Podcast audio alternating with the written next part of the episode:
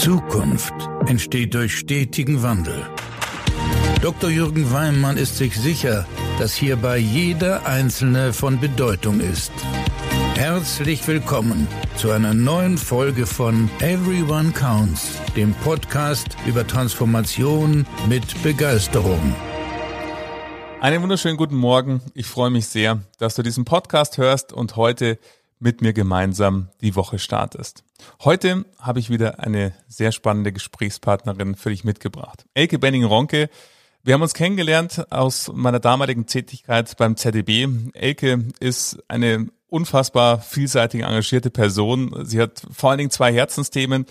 Das Thema Frauenförderung und Customer Centricity. Und neben ihrer Tätigkeit als Beraterin ist sie natürlich Unternehmerin, Aufsichtsratsvorsitzende, Aufsichtsrätin und Beirätin. Und über eines ihrer Herzensthema sprechen wir in diesem Podcast, nämlich Customer Centricity.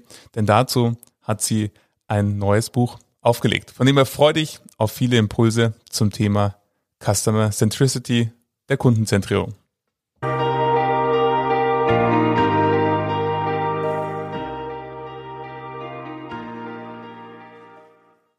Elke, schön, dass du beim Podcast bist. Herzlich willkommen. Ja, ich freue mich auch, Jürgen. Schön, dich zu hören. So geht's mir auch und vor allen Dingen freue ich mich sehr, dass wir beide über unser gemeinsames Herzensthema, nämlich Kundenzentrierung, sprechen können. Und dazu hast du ein ganz wunderbares Buch aufgelegt und äh, darüber würde ich mich natürlich gerne mit dir unterhalten. Und von dem her, lass uns vielleicht erstmal gleich mal damit starten. Was war denn für dich so ähm, der Punkt? Was geht's denn in deinem Buch? Jürgen, wir haben dieses Buch für Praktiker konzipiert. Wir möchten, dass die Verantwortlichen in Unternehmen, die sich mit Kundenorientierung beschäftigen oder mehr Kundenbegeisterung erzielen wollen, hier ganz praktische Hinweise und Anregungen finden. Sei es der Vorstand, der überhaupt überlegt, ob er sich mit dem Thema beschäftigen soll, warum er ein Invest aufsetzen soll und was er überhaupt davon erwarten kann. Oder aber auch in Unternehmen, in denen schon vielleicht dass die eine oder andere Methode etabliert ist, aber, sage ich mal, das Thema Kundenbegeisterung am Rande als ein Mauerblümchen äh, vor sich hin blüht. Für all diese Menschen wollen wir ähm, ja Beispiele aufzeigen, wie es gehen könnte, und in diesem Buch, glaube ich, mit ähm, ich glaube zwölf oder dreizehn Unternehmen ist sicherlich auch ähm, eine Vielfalt da und die ist so gut sortiert, dass man sich sehr gut zurechtfinden kann. Also ein Buch für von Praktikern für Praktiker. Und natürlich haben wir auch theoretische Hintergründe, wissenschaftliche Studien aufgearbeitet. Das gehört einfach dazu. Und wichtiger war uns aber auch, die Wege aufzuzeigen. Wo fange ich an? Wie sammle ich überhaupt Daten? Welche Daten brauche ich überhaupt? Wie schaffe ich es, Daten miteinander zu verbinden, die aus verschiedenen Quellen kommen? Ähm, wie analysiere ich Daten? Wie bestimme ich am Ende den Erfolg? Was messe ich eigentlich? Und wie organisiere ich den Change-Prozess? Ja, all das ähm, steht in diesem Buch. Und was in der Schule verboten war, würde ich sagen, das Abschreiben und Abgucken, das ist hier ganz explizit erlaubt. Herrlich. das ist ein schöner Vergleich und äh, ich glaube, daran sieht man auch an deinen Worten, was dieses, Besuch, äh, dieses Buch so auszeichnet und das Besondere an, an, an dem Buch ist, weil letzten Endes gibt es natürlich viele, viele ähm, Abhandlungen dazu, wie es Kundenbegeisterung definiert, ganz wunderbare Studien, ähm, letzten Endes sich damit beschäftigen, aber eben diese dieses Zusammentragen von Unternehmen, die sich mit der Kundenbegeisterung in unterschiedlichen Richtungen und auch mit unterschiedlichen Reifegraden da beschäftigen, in einem Buch komprimiert für Praktiker, also zum aktiven Nachmachen ähm, einladend. Also das ist, glaube ich, das, was aus meiner Sicht dieses Buch wirklich kennzeichnet und ganz besonders macht.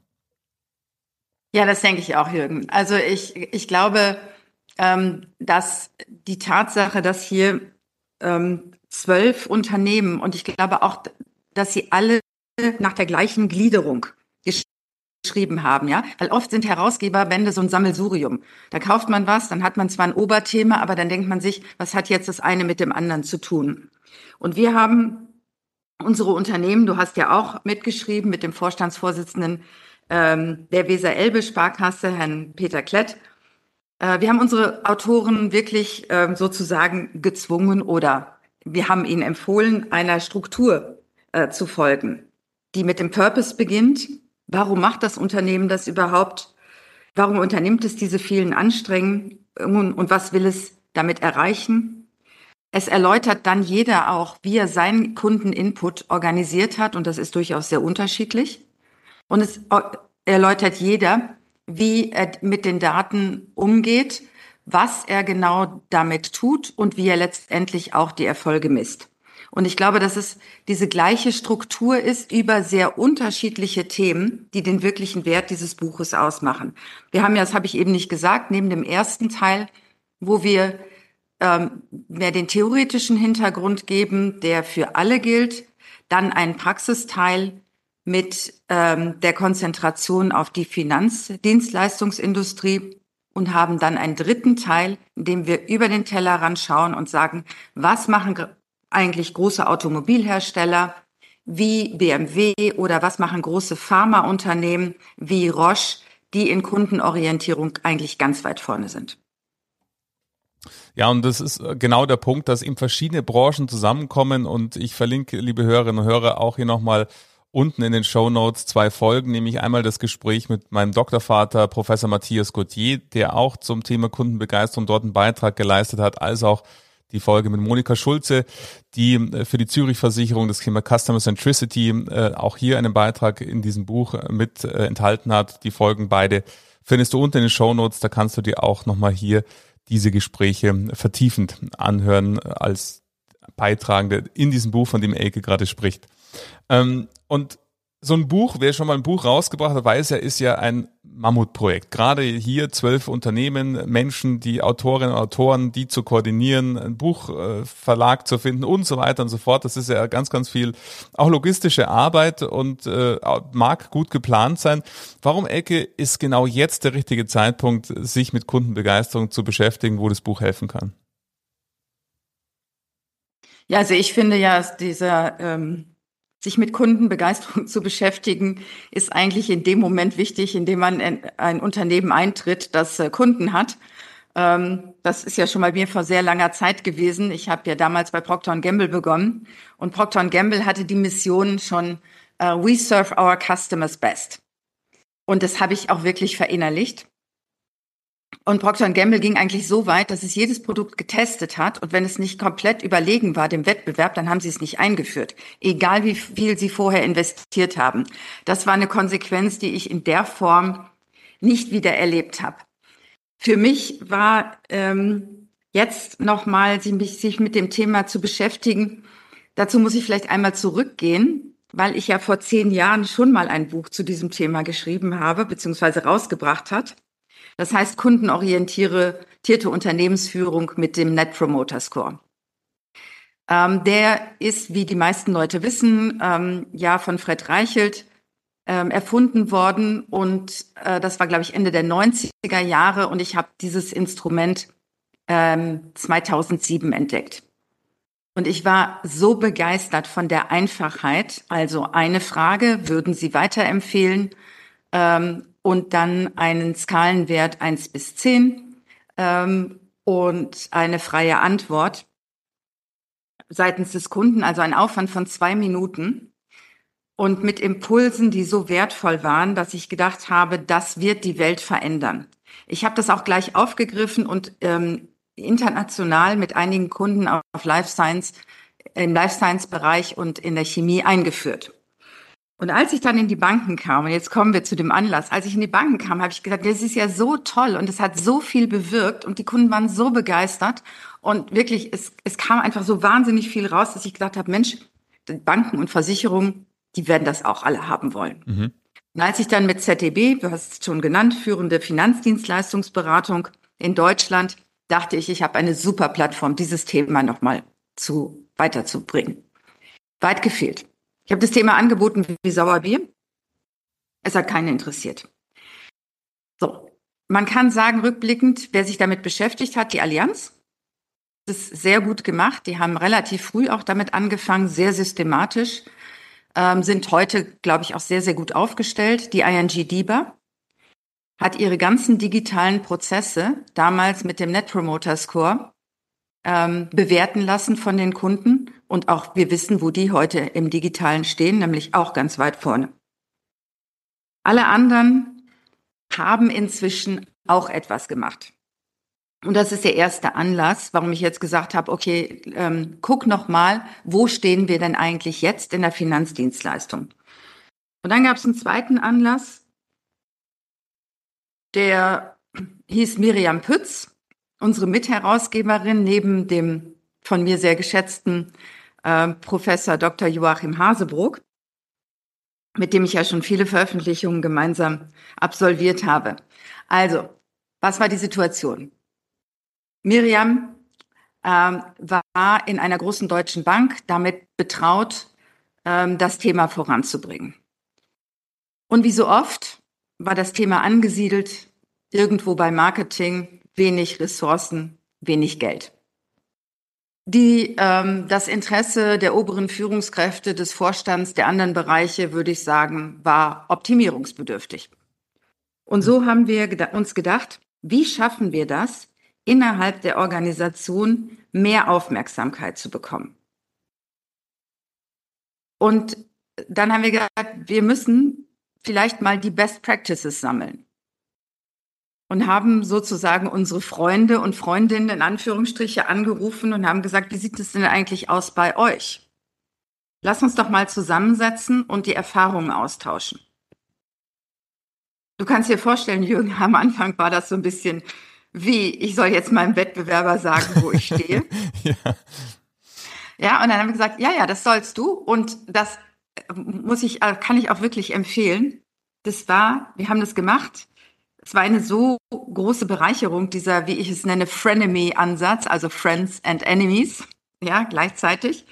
Ähm, es war eine so große Bereicherung für jeden, dass wir dann am Ende gesagt haben, okay, es ist so viel Content da, es ist so spannend, die Aufstellungen sind so unterschiedlich, dass wir das der Welt und anderen mitteilen sollten.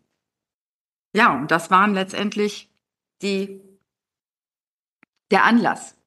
Miriam ist heute CEO der WM Group. Das weißt du. Also von daher, ähm, es hat ihr auf keinen Fall geschadet. Ja, das ist großartig. Vor allen Dingen auch, es ist immer spannend, diese Entstehungsgeschichte so mitzubekommen. Der Frenemy-Ansatz ist auch eine schöne Formulierung, eben hier in den Austausch zu gehen und dann festzustellen, oh ja, wir haben unterschiedliche Reifegrade, aber lasst uns das mal zusammentragen.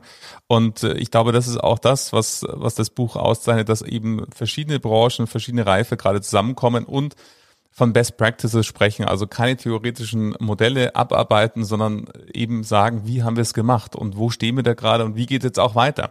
Und ähm, du hast vorher gesagt, es gab eine feste Struktur für alle Autorinnen und Autoren und ähm, du hast auch gesagt, ich habe auch einen Beitrag gemeinsam mit Peter Klett äh, dazu beigetragen. Das war am Anfang gar nicht so einfach, weil natürlich wir aus unterschiedlichen Richtungen äh, letztendlich kamen und äh, gleichzeitig ist es für die Leser und Leserinnen so wertvoll, weil man eben einen ganz, ganz roten Faden durchs Buch hat. Jetzt du als Herausgeberin kennst ja alle äh, Artikel und auch alle unterschiedlichen Branchen.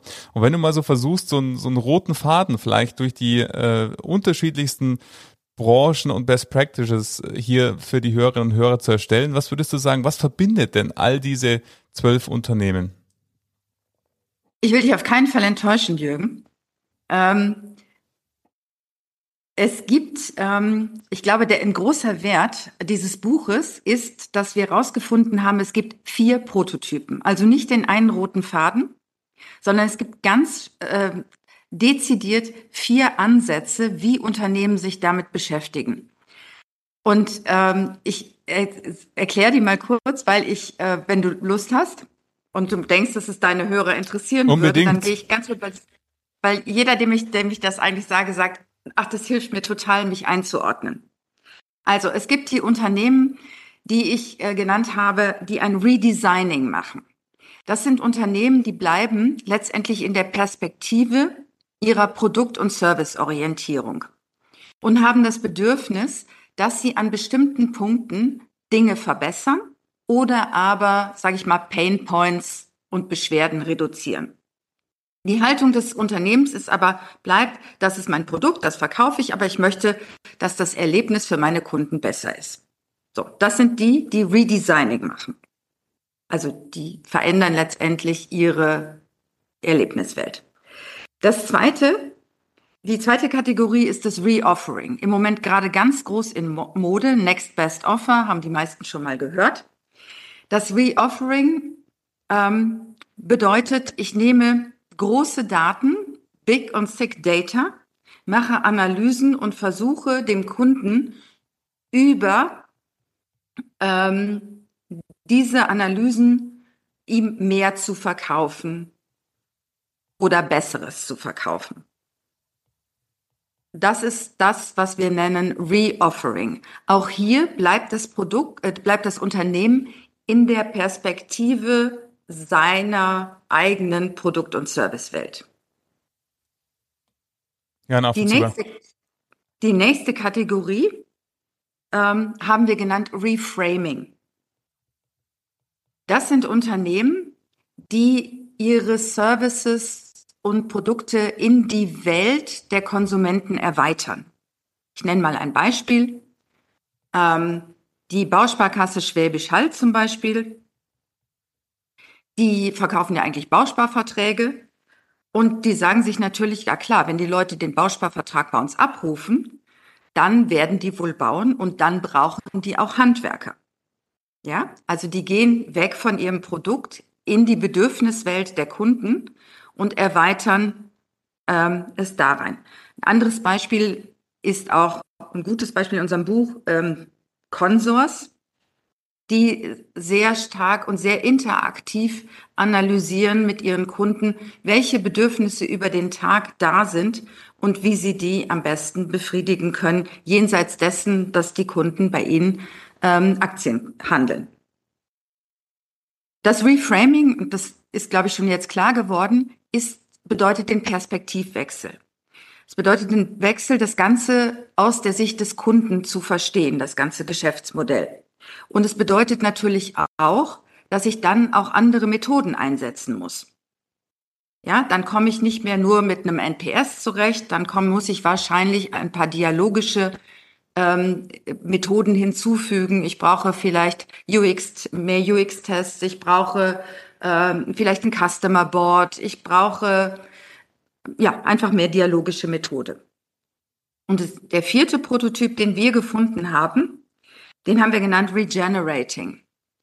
Das ist dann, wenn die Unternehmen ganz weggehen von ihrem ursprünglichen Geschäftsmodell und Dinge quasi aus der Lebenswelt der Kunden komplett neu interpretieren. Wir haben das äh, gefunden zum Beispiel bei Roche, die auch in unserem Buch einen Beitrag veröffentlicht haben. Ähm, Roche hat für Menschen, die eine Krebsdiagnose ähm, erhalten, für diese und für ihre Angehörigen nach Typologien eine Plattform entwickelt, wo sie ähm, begleitet werden über den ganzen Prozess der Krebsdiagnose, Behandlung bis zur dann hoffentlich Heilung. Das hat jetzt ursprünglich mal gar nichts damit zu tun, weil Roche verkauft ansonsten Tabletten und äh, andere äh, Dinge, die, die so ein Pharmaunternehmen verkauft. Ähm, aber es ist eine ganz neue Form, sich ähm, mit den Patienten auseinanderzusetzen in deren Lebenswelt. Das ist das Reframing. Also wir haben das Redesigning, das Unternehmen bleibt in seiner Haltung und optimiert. Wir haben das Reoffering. Ich brauche viele große Daten, damit ich die nächstbeste Lösung für den Kunden habe. Ich habe ein Reframing. Ich bringe meine Services und Produkte in die Lebenswelt der Kunden und interpretiere diese aus der Lebenswelt, also der Haltungswechsel und das Regenerating. Ich erfinde mich quasi neu. Und ähm, ja, in diesem Buch finden wir zu allen vier Prototypen gute Beispiele. Ja, ein paar hast du auch schon genannt und das ist eben das Spannende, wo man eben sieht und das ist ja auch etwas, wenn ich an meine eigene Forschung denke, zum Thema Service Excellence und Kundenbegeisterung, dass es eben nicht diesen einen Ansatz gibt, sondern eben es immer abhängig davon ist, Zum einen, welche Ausgangssituation hatte das Unternehmen, wo steht man da gerade? Das Thema, wenn ich jetzt mal ähm, hier Reoffering rausgreife als einer deiner vier Prototypen, dann setzt eben eine Data Science Strategie und Big Umgang mit Big Data schon mal auch eine andere Haltung gegenüber Daten etc. voraus, um überhaupt dann ins Reoffering gehen zu können.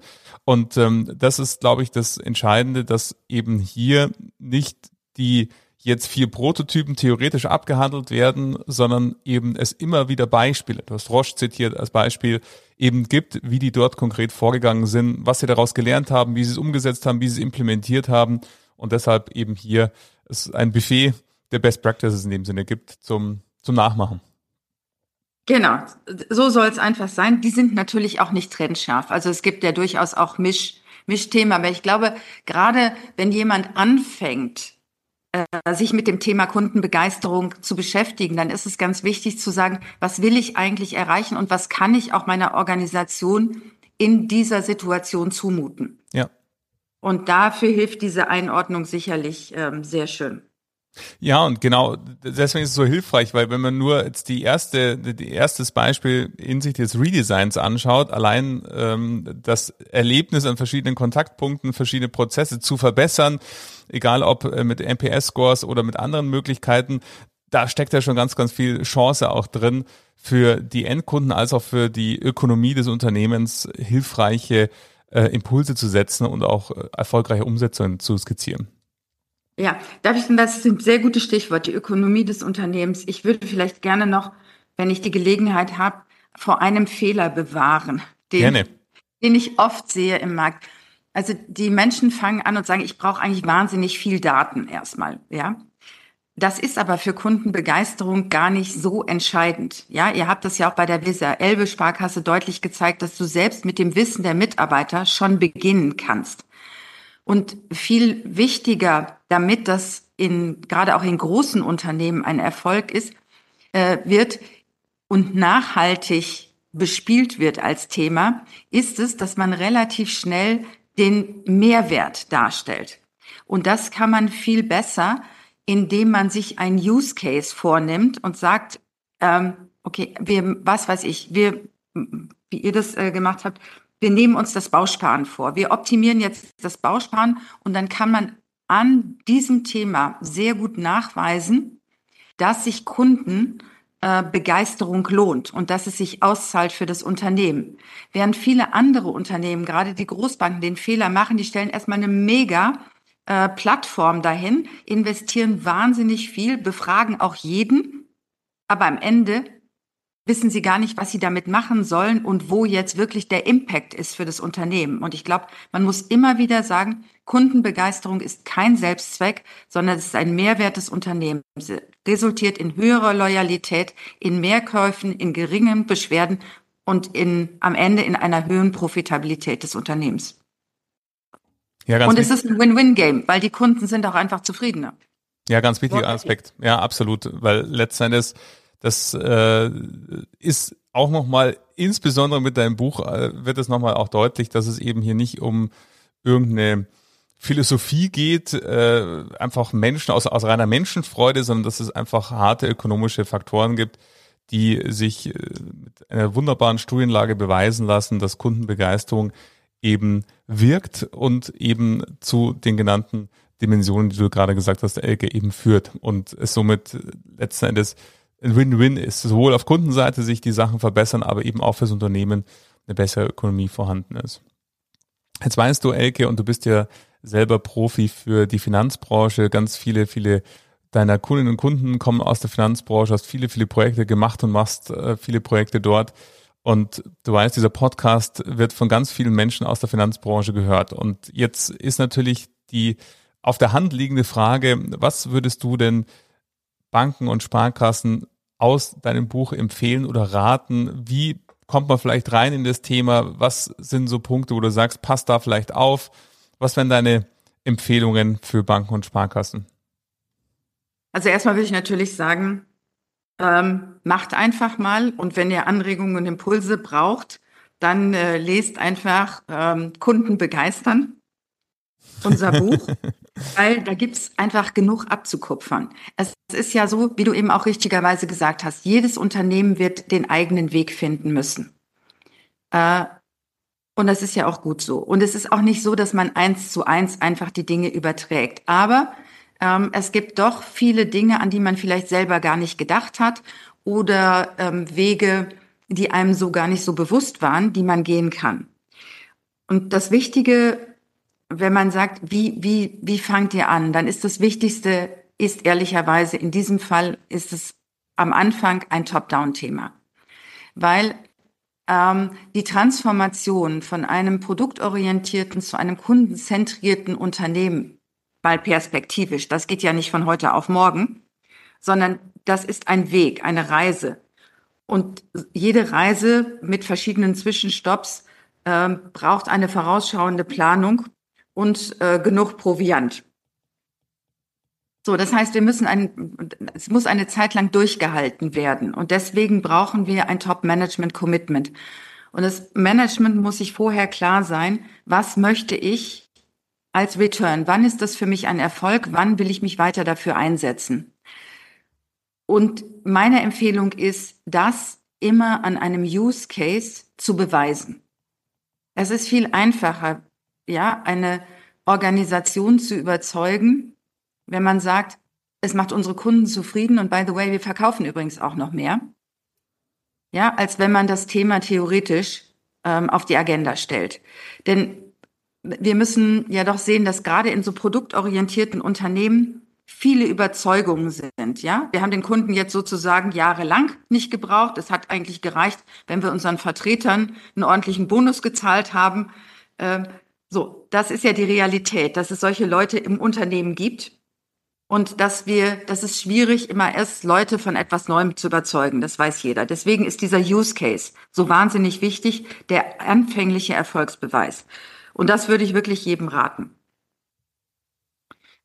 Wir bei ZDB haben ähm, jetzt natürlich über die langen Jahre, also ich meine, ein sehr ausgefeiltes Vorgehen, wo wir genau wissen, an welchen Punkten wir mit, mit welchen Menschen im Unternehmen arbeiten müssen, um am Ende den Erfolg zu garantieren. Aber auch das kann man schon mal in dem Buch nachlesen. Ja, und ich glaube, das ist genau der entscheidende Punkt. A, was du gesagt hast, dass es einen Top-Down-Ansatz brauchst. Und da finde ich auch das Bild des Proviants so schön, dass es eben eine gewisse Strecke ist, die es äh, zu gehen gilt. Und gleichzeitig sage ich immer gerne, irgendwann dann ist einfach die Situation, wo eben dieser Haltungswechsel auch im Betriebssystem, nennen wir es mal so, im Unternehmen einfach auf bestehende Machtstrukturen trifft. Sprich, ich brauche dann eben auch die Unterstützung des Top-Managements eben um verschiedene Dinge zu verändern und eben von einer reinen Produkt- und vielleicht Service-Denke hin zu der kundenzentrierte Denke, die sich dann in anderen Prozessen, Abläufen, auch die Art von Entscheidungsfindung und so weiter eben ausdrückt. Und deshalb äh, finde ich, das ist ein ganz, ganz wichtiger Punkt, den du genannt hast, eben, dass es eben da diesen klaren Top-Down-Ansatz eben auch braucht. Was eben nicht heißt, dass es nur ein Top-Down-Ansatz ist. Und auch das hast du wunderbar ausgeführt ähm, in diesem, in deinen Worten. Wenn du jetzt mir jemand vorstellst und sagst, was könnte denn, der noch eher am Anfang steht, sich mit dem Thema Kundenbegeisterung zu beschäftigen, was könnte ein erster Schritt sein? Du hast gesagt, man braucht diesen Use Case. Was könnte das aus deiner Sicht sein, um mal so einen ersten Schritt zu machen, mehr in Richtung Kundenbegeisterung? Ähm, ja, bei den Banken, die ja alle sehr produktorientiert aufgestellt sind, ähm, gibt es zwei Möglichkeiten, einen Use Case zu nehmen. Also entweder man nimmt eine bestimmte Produktkategorie, wo man sagt, davon würden wir eigentlich gerne mehr verkaufen, aber aus irgendeinem Grunde gelingt uns das nicht. Ähm, oder aber man benimmt eine, benimmt eine bestimmte Zielgruppe, von der man sagt, diese Zielgruppe wäre für uns sehr, sehr interessant. Offensichtlich ähm, sind wir möglicherweise da unterrepräsentiert. Und ähm, lass uns jetzt mal gucken, wenn wir aus deren Sicht unsere Angebote und Services definieren würde, würden wir da etwas ändern? Wahrscheinlich ja. Und wenn wir das geändert haben, dann tritt dann dieser Erfolg ein. Ja, das ist eigentlich so die, das Vorgehen. Und dann ist natürlich auch das Investment äh, begrenzt. Ähm, ich denke, dass man für so einen Piloten natürlich immer Freunde gewinnt. Selbst wenn dann noch nicht alle mit dem generellen Thema einverstanden sind oder es immer noch einige gibt, die sagen, das brauchen wir eigentlich nicht. Gegen so einen Piloten, ähm, ja, da, da hat eigentlich niemand was dagegen. Mal ausprobieren. Klein. Klein, begrenzt, aber eben mit dem klaren Erfolgsnachweis. So, wenn das dann gelingt, dann kann man äh, sozusagen Rollout machen und sagen, fein, wenn uns das hier gelungen ist, unsere Kunden besser an uns zu binden und ihnen mehr zu verkaufen, ähm, die unsere Beschwerden zu reduzieren, dann nehmen wir uns jetzt einfach den nächsten Use Case vor. Man kann natürlich auch anders anfangen und kann sagen, wir führen erstmal einfach den NPS ein, weil das relativ einfach ist. Ja, auch das ist, würde ich sagen, eine mhm. zulässige Sache. Was man dann damit bekommt, ist, dass man sehr viele Inputs der Kunden hat. Dann kann man ja auch aus diesen Inputs nochmal eine Segmentierung machen und kann sagen, okay, wir gucken uns jetzt mal besonders die Leute an, die bei uns, weiß ich nicht, vielleicht schon zwei oder drei Produkte haben und denen würden wir, die würden wir aber gerne enger an uns binden oder aber wir gucken uns besonders die Kunden an, die wir jetzt zwar hier haben, aber die außer ein Konto bei uns nichts haben, wir aber denken, dass die ein hohes Potenzial haben. Also gibt es ja ganz unterschiedliche Möglichkeiten, je nachdem, wo das jeweilige Institut den größten Bedarf sieht. Ja, wundervoll. Ähm, liebe Elke, ich sage vielen, vielen Dank für diese spannenden Impulse und Gedanken. Ich glaube, es hat gezeigt, zum einen, wie wichtig es ist, auch in andere Branchen und in andere Facetten auch von Reifegraden von Unternehmen zu schauen, wo es Inspirationen gibt, auch für die eigene Situation. Dazu liefert dein Buch, ähm, was du gemeinsam mit mir und Joachim rausgebracht hast, wunderbare Impulse. Und ich sag danke, dass du den Hörerinnen und Hörern da deine Lesson learned und deine Erfahrungen mit geteilt hast. Es war mir ein großes Vergnügen, Jürgen. Ich wünsche dir noch einen super schönen Tag. Und dir allen auch. anderen auch. Liebe Elke, schön, dass du da warst. Allen anderen auch. Ja, danke dir. Tschüss. Okay.